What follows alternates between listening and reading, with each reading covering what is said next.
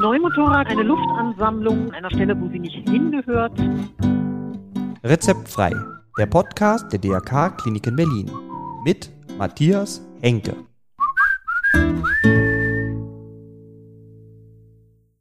Heute, was ist ein Pneumothorax? Und damit herzlich willkommen zu einer neuen Folge von Rezeptfrei, Ihrem Podcast rund um Gesundheit und Krankenhaus. Ja, und heute sind wir immer noch in unserer Reihe Lungenmedizin und da geht es heute um den Pneumothorax. Ja, was das ist, das klären wir heute.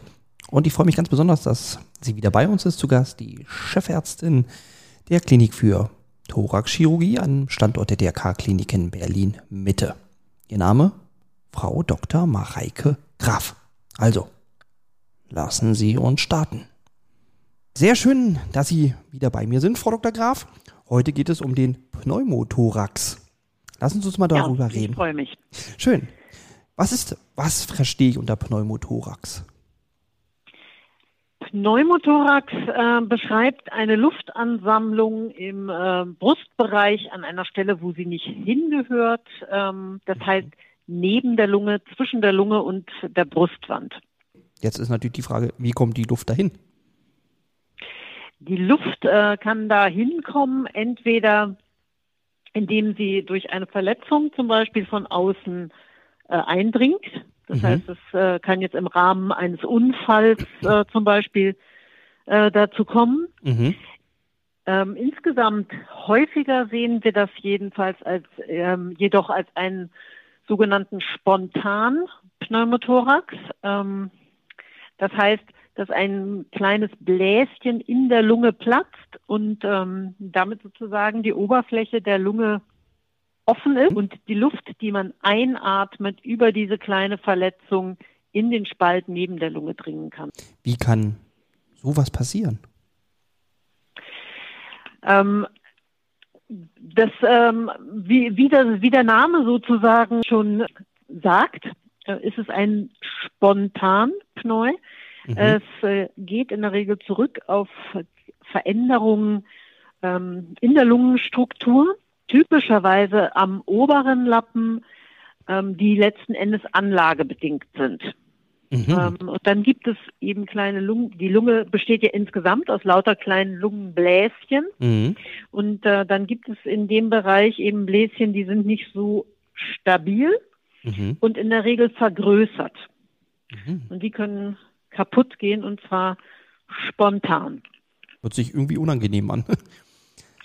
ähm, das ist auch unangenehm. Es ist ähm, oder sagen wir so, die Ausprägung ist eigentlich verschieden. Mhm. Ähm, es gibt durchaus Patienten, die sagen, sie haben das eigentlich nur gemerkt wie so ein Stechen in der Schulter mhm. und haben sich da erstmal nicht so viel bei gedacht, aber das Schmerzempfinden eines jeden ist ja nun auch ein bisschen unterschiedlich.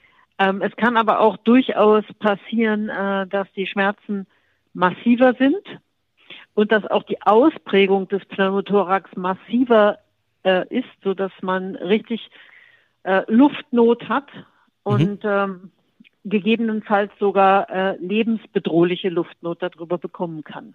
Mhm. Also ich merke das dann tatsächlich mit, mit Luftnot, also ich kriege keine Luft. Ja, das hat im Prinzip letztendlich damit zu tun, wie viel Luft dort eingedrungen ist. Äh, manchmal ist es wirklich nur, dass man so ein, in, in einer Röntgenaufnahme, die man dann typischerweise machen würde bei diesen Symptomen, Schmerzen im Brustbereich und Luftnot zum mhm. Beispiel oder auch nur Schmerzen im Brustbereich, würde man eine Röntgenaufnahme machen. Äh, und dann könnte man zum Beispiel so eine schmale Luftsichel sehen. Ähm, da ist die Symptomatik bei jemandem, der von Haus aus lungengesund ist, sicherlich ähm, nicht schlimm. Das ist dann eher die Variante, ich habe irgendwie ein Druckgefühl auf der Brust oder so ein bisschen Schmerzen, die so ein bisschen um die Brust rumziehen. Mhm. Es kann aber durchaus auch so sein, dass die eine Hälfte des Brustkorbs plötzlich komplett mit Luft gefüllt ist, die neben der Lunge liegt. Also dass die Lunge dort gar nicht mehr zur Ausdehnung kommt. Mhm. Und das ist dann schon ein ganz anderer Befund. Der Patient wird auch eine andere Symptomatik haben. Mhm. Der kann auch richtig heftige Luftnot haben. Und das ist dann ja dann schon auch richtig Notfall, oder? Das ist ein richtiger Notfall. Mhm. Da kann es, ähm, man nennt dann sowas zum Beispiel einen Totalkollaps. Mhm. Also es gibt im Prinzip gibt es die Abstufung, es gibt einen kleinen Spitzenpneumothorax, das wäre dieses, man sieht nur so eine kleine Luftsichel. Als nächstes gäbe es einen Mantelpneumothorax, da zieht sich dann diese Luft, die da nicht hingehört, einmal außen komplett um die Lunge herum. Mhm. Dann gibt es als nächstes einen Totalkollaps. Das mhm. heißt, die Lunge ist komplett zusammengefallen und es gibt einen ganz breiten Luftspiegel um die Lunge herum mhm. mit der Steigerung zu einem sogenannten Spannungspneumothorax, der unmittelbar oder in kurzer Zeit wirklich lebensbedrohlich werden kann. Was ist Ihre Aufgabe? Was machen Sie dann, um das wieder zu, zu retten?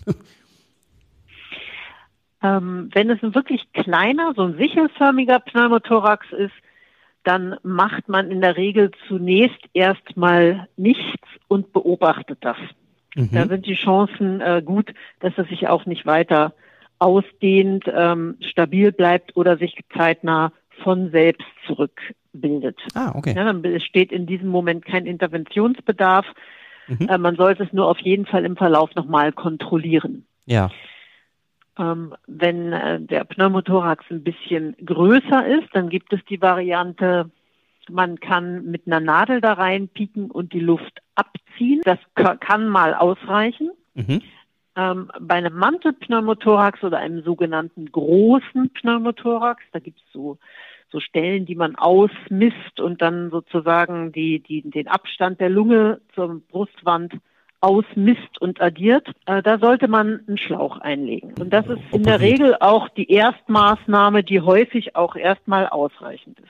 Okay, aber wenn dann so ein Schlauch, da bin ich dann auf jeden Fall auch stationär im Krankenhaus, schätze ich. Da wird man dann stationär aufgenommen. Der Schlauch ähm, wird dann in der Regel an der Seite vom Brustkorb eingelegt, kann man in einer lokalen Betäubung machen. Ähm, häufig gibt es aber dann auch so einen kurzen Schlaf, so einen narkoseartigen kurzen Schlaf von der Anästhesie, dass man das gar nicht mitbekommt. Mhm.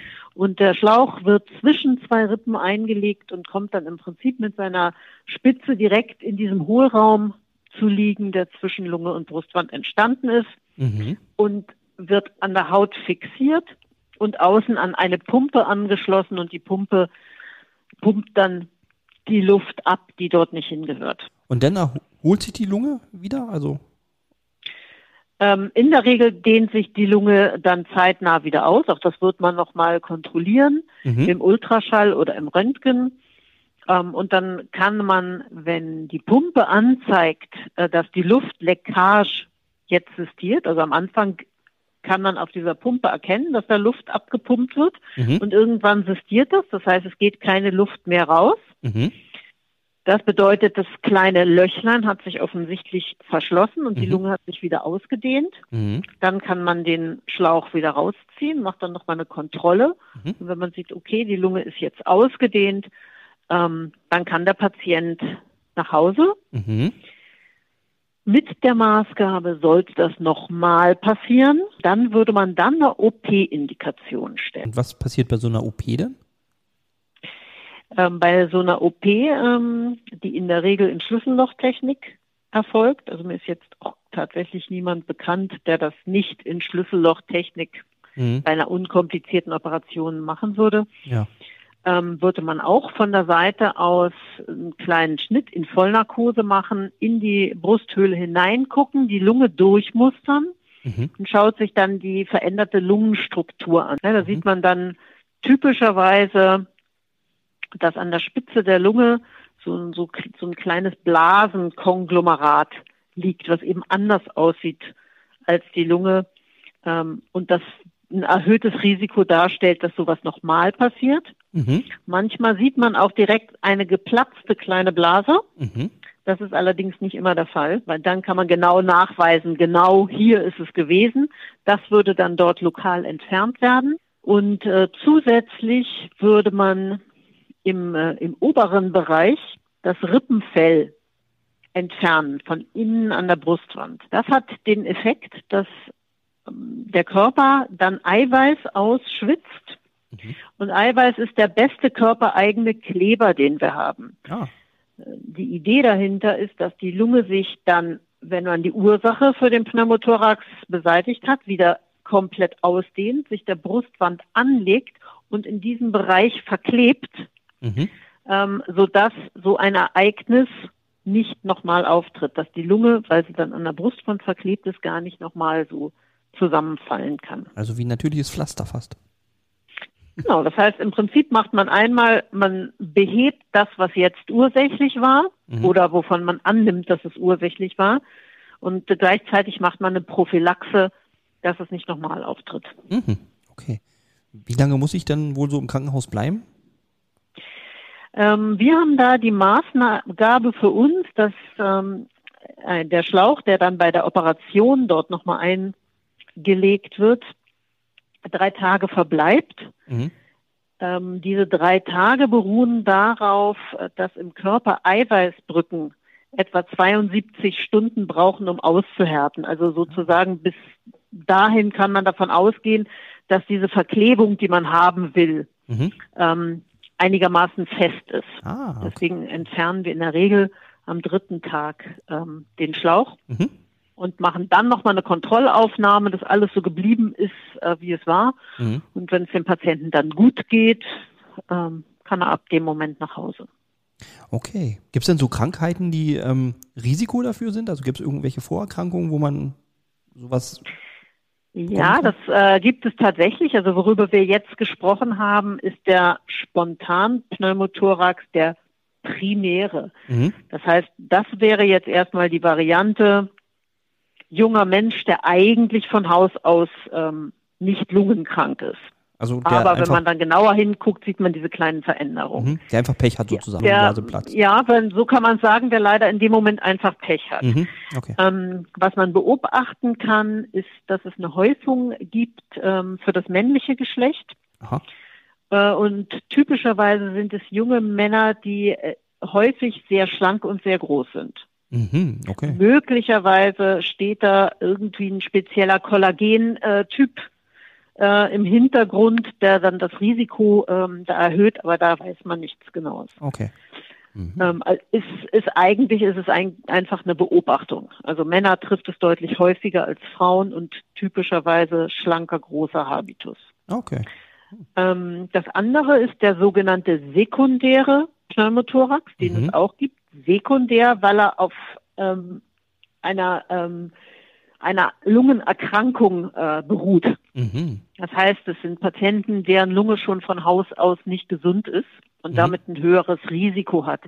Das sind typischerweise Patienten mit einer COPD beziehungsweise mit einem sogenannten Lungenemphysem. Mhm. Und zum Lungenemphysem gehört eine blasige Umbildung äh, der Lunge dazu.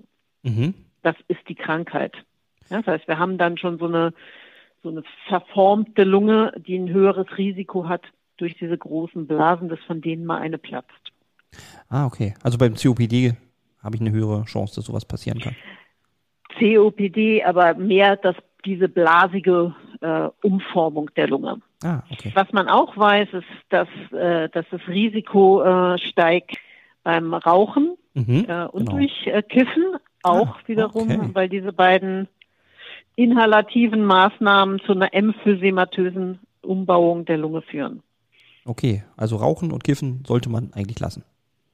Sollte man spätestens dann aufhören. Ja, okay. Aber wahrscheinlich schon vorher eigentlich besser. Sollte man natürlich vom Prinzip vorher schon äh, beenden. Mhm. Okay. Ähm, Gibt es denn irgendwas, was ich tun kann, damit das nicht auftritt? Also gut, wahrscheinlich nicht rauchen und nicht kiffen.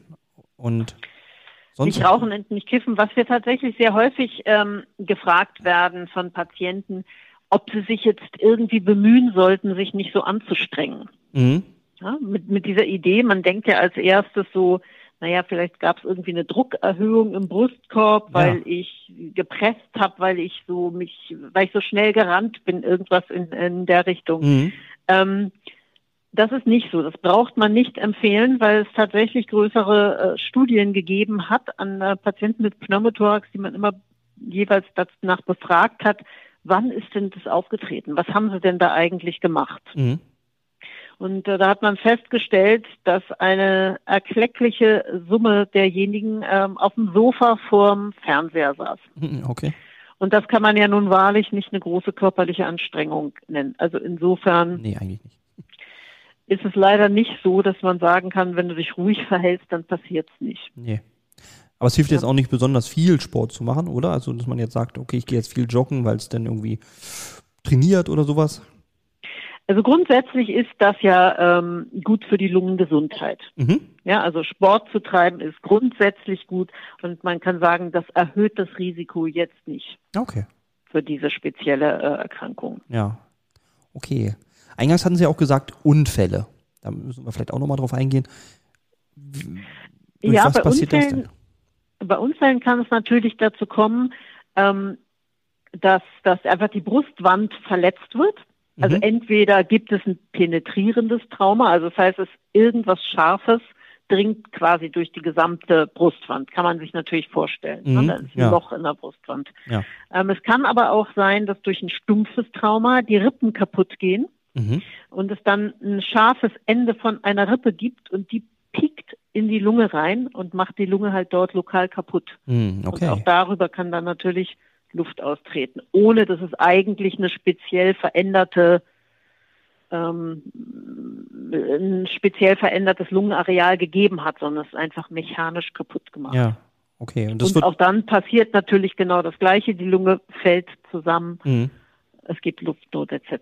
Okay, und da muss man nat natürlich operieren, ne? dass man einfach entfernt was. Genau, also auch da ist es durchaus so, dass es häufiger mal reicht, einen Schlauch einzulegen. Das muss auch nicht immer im OP ähm, versorgt werden, aber das Mhm. hängt in erster Linie von dem Trauma ab. Ja. Also wie weit ist da ansonsten auch was kaputt gegangen oder auch wenn man einen Schlauch eingelegt hat ähm, und diese Luftleckage, die man auf der Pumpe sieht, wenn die einfach nicht aufhört, Mhm. Dann muss man nach ein paar Tagen dann auch entscheiden, von selber hört das nicht auf, da müssen wir doch mal reingucken und das jetzt reparieren. Mhm. Okay. Jetzt habe ich eine Frage. Wir haben ja eigentlich also zwei Lungenflügel. Wenn einer da jetzt Mhm. kaputt geht, ersticke ich aber nicht gleich, oder? Ich habe ja noch den anderen, oder? Ist das jetzt ein bisschen zu. Das hängt ja immer äh, grundsätzlich davon ab, wie gut ihre Lungenfunktion ist. mhm. Das heißt, bei Leuten, die vom Prinzip her lungengesund sind Mhm. ähm, und bei denen kollabiert ein Lungenflügel, Mhm. die merken das dann zwar, Ja. ähm, aber die ersticken nicht sofort. Ja. Es sei denn, es gibt einen sogenannten Spannungspneumothorax, aber das ist nochmal was äh, Spezielles. Mhm. Ähm, genau, da, also da hat man dann auch Zeit, da den Schlauch einzulegen und dann ähm, kommt die Lunge wieder zur Ausdehnung. Es ist tatsächlich auch so, dass wir manchmal Patienten sehen, die beschreiben, das Ereignis, weshalb sie sich jetzt in der Rettungsstelle vorstellen, liegt eigentlich schon fünf Tage zurück. Ah, okay. Und sie haben immer gedacht, Mann, ich bin aber auch irgendwie nicht so richtig fit. Ich habe aber komisch Mhm. wenig Luft. Aber die sind damit die letzten fünf Tage auch rumgelaufen und haben im Wesentlichen das getan, was sie sonst tun. Okay. Aber das ist, wenn man eine gesunde Lunge hat, jemand, der halt keine gesunde Lunge hat, der merkt das dann schon deutlich schneller. Genau, wenn wir jetzt einen Patienten haben, der ist sowieso von der Luft her ganz knapp. Mhm. Der merkt natürlich auch, wenn er einen kleinen Verlust an Lungenkapazität hat. Ja, okay. Ja, Das da wird es dann eben, wenn es eh gerade mal so reicht und dann ist ein bisschen weniger, dann wird es knapp. Mhm. Okay. Ja, prima. Also ich glaube, ich habe einen Überblick. Hab ich, haben wir irgendwas Wichtiges vergessen? Na, vielleicht äh, noch äh, zwei Worte zu dem ja, Spannungspneumothorax. ja, genau. Ähm, da greift im Prinzip ein, ein sogenannter Ventilmechanismus. Mhm. Ähm, da kann man davon ausgehen, dass es wie so einen kleinen Flap gibt auf der Lungenverletzung. Das heißt, es geht Luft durch die kleine Verletzung in die Brusthöhle. Mhm. Der kleine Flap legt sich dann wieder auf die Lunge, sodass die Luft auf keinen Fall zurück in die Lunge kommen kann. Und Mhm. dann pumpt die nachkommende Luft äh, den Brustkorb immer weiter auf. Ah, Ähm, mit dem Effekt, dass durch die Luft, die jetzt neben der Lunge liegt und nirgendwo anders hin kann, die verdrängt dann langsam die kranke Lunge auf die Seite der gesunden Lunge ah. und drückt auch das ganze Herz und den Zwischenfellraum rüber. Mhm. Und diese Patienten haben mit jedem Atemzug mehr Luftnot. Ja, stimmt, klar. Die, weil das im Prinzip Und, selber ähm, aufpumpen. Und das ist, wie gesagt, das ist wirklich lebensbedrohlich, weil davon dann auch noch die andere Lunge betroffen ist, weil die auch Ja. zusammengedrückt wird durch diese expandierende Luft im Brustkorb. Und ähm, da ist wirklich schnelle Abhilfe zu schaffen. Äh, Da muss man wirklich schnell eine Entlastung schaffen, dass die Mhm. Luft abpfeifen kann sozusagen Ja. nach außen. Da würde dann zum Beispiel als Erstmaßnahme ähm, von einem Notarzt oder in der Rettungsstelle eventuell sogar einfach mit einer kleinen Kanüle Mhm. dazwischen die Rippen gepiekt werden, dass man einfach diesen Luftballon, diesen prall gespannten, Ja. äh, entlasten kann. Ah, ja. Okay, also in dem Falle. Um dann ein bisschen Zeit zu gewinnen, dass man in Ruhe so einen äh, Schlauch einlegen kann. ja. Also in dem Falle unbedingt ein Rettungswagen. Äh, eh, auf jeden Fall. Ja. Äh, Auf jeden Fall, wenn man Brustschmerzen hat und Luftnot, ähm, sich nicht zu Fuß äh, auf den Weg machen, sondern auf jeden Fall die 112 rufen. Mhm. Kann man in der Zeit, wo man auf den Rettungswagen wartet, irgendwas machen, damit irgendwas besser wird? Also flacher atmen, wenig atmen? Ähm, weiß ich nicht. Entspannen. Ist ja ein bisschen schwierig äh, Ja. zu sagen. Man sollte äh, sicherlich nicht extra tief einatmen, Mhm. Aber äh, das läuft ja reflexartig. Ja, Ne? okay. Also wenn wir Sauerstoffhunger haben, Ja, dann versuchen wir den Sauerstoff in unsere Lungen zu ziehen. Da können wir gar nicht so richtig was gegen tun. ja. Okay. Ja, aber natürlich nicht rumlaufen, hinsetzen, Ruhe bewahren. Mhm. Ja, Okay. nicht noch extra sich anstrengen, Ja. sodass man dann gegebenenfalls eigentlich noch mehr atmen müsste. Dann haben wir alles. Oder? Ja, denke ich. Mhm. Auf jeden Fall Vorstellung in der Rettungsstelle und man kann sich merken, wenn man ein Zweitereignis davon hat, dann sollte man sich in der Thoraxchirurgie vorstellen und sich operieren lassen, weil dann die Wahrscheinlichkeit, dass es noch ein drittes Mal auftritt, die liegt dann schon irgendwo zwischen 80 und 90 Prozent. Okay. Kann man davon ausgehen, Ja. nach dem Zweitereignis kriegt man es auch fast garantiert ein drittes Mal. Okay. Also erste Mal kann man vielleicht noch. erste Mal reicht in der Regel aus, einen Schlauch einzulegen und Mhm. man hat gute Chancen, dass das nie wieder auftritt. Mhm. Aber beim zweiten Mal sollte es operativ angegangen werden. Die Wahrscheinlichkeit, dass es nach einer OP nochmal auftritt, die liegt ähm, dann etwa bei drei Prozent, Mhm. ohne Oh, OP okay. bei über 50 Ja, Prozent. das ist ja schon ein Unterschied. Ja. Das ist ein Unterschied. Insofern empfehlen wir das dann eindeutig. Ja. Wunderbar. Ich danke Ihnen. Es war wirklich sehr, sehr interessant. Ja, Ja, sehr gerne. und kann nur sagen, freue mich aufs nächste Mal. ich mich auch. Okay. Danke. Bis dann. Bis dann. Danke, dass Sie wieder dabei waren. Das war der Podcast Rezeptfrei der DRK-Kliniken Berlin mit Matthias Henke. Mehr Informationen erhalten Sie unter www.drk-kliniken-berlin.de. Abonnieren Sie gerne diesen Podcast. Rezeptfrei erscheint alle zwei Wochen neu.